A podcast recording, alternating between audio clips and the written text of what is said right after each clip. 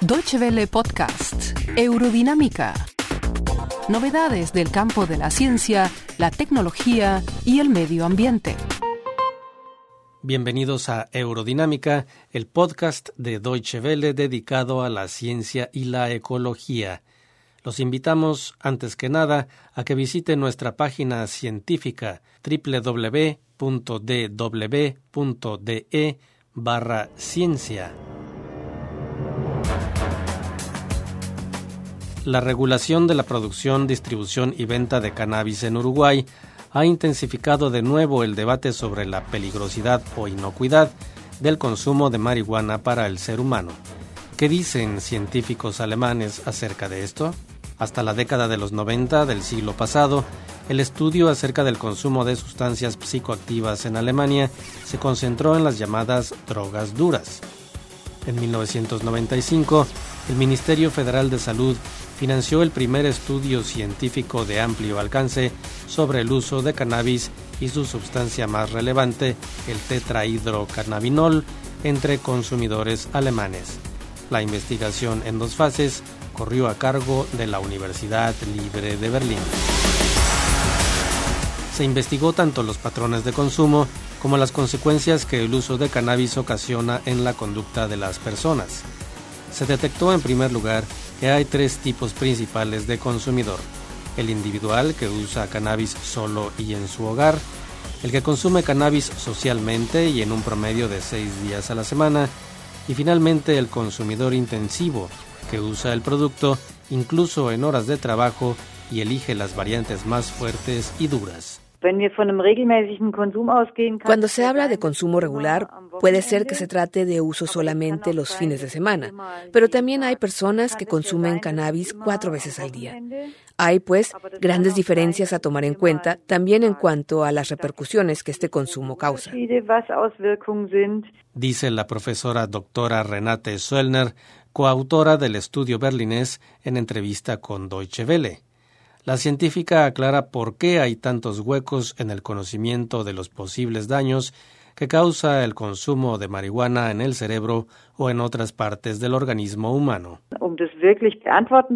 Para poder establecer estas consecuencias tendríamos que hacer experimentos con un grupo de personas a las cuales se suministrara cannabis durante mucho tiempo y a otro grupo al cual no. Al final tendríamos que definir si el consumo de cannabis contribuye a alterar determinados órganos o funciones del cuerpo. No es posible hacer este tipo de experimento. No sería éticamente correcto. Y agrega,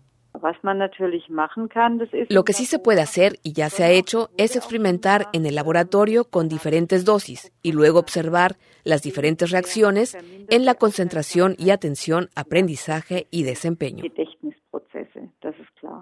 Visite nuestra página dedicada a la ciencia y la ecología www.dw.de barra ciencia. La experta afirma que el consumo de cannabis altera todos estos procesos. Pero ¿cuándo se llega al límite? ¿Cómo podemos saber si ya es demasiado el consumo de cannabis y llega a ser un peligro para el consumidor? Renate Söllner responde. Cuando es posible darse cuenta de que la persona parece visiblemente mermada sin la presencia de la sustancia, cuando no es capaz de llevar a cabo una comunicación normal o de concentrarse, cuando el consumo es permanentemente necesario para poder llevar a cabo las actividades normales, todas estas son señales seguras de que el consumo ya es un problema. Pese a estas posibles consecuencias, la marihuana es presentada a menudo como una droga suave. A este respecto, la experta consultada por Deutsche Welle opina. Obviamente depende de la perspectiva desde la cual se analice el asunto. Comparada con otras sustancias psicoactivas, el cannabis ciertamente genera una menor adicción. Por otra parte, es un hecho que el consumo de cannabis puede crear una dependencia desde el punto de vista psíquico. Por eso debe determinarse con mucha precisión ¿Qué factores causan que una persona presente un consumo adictivo? Muchas gracias por su atención.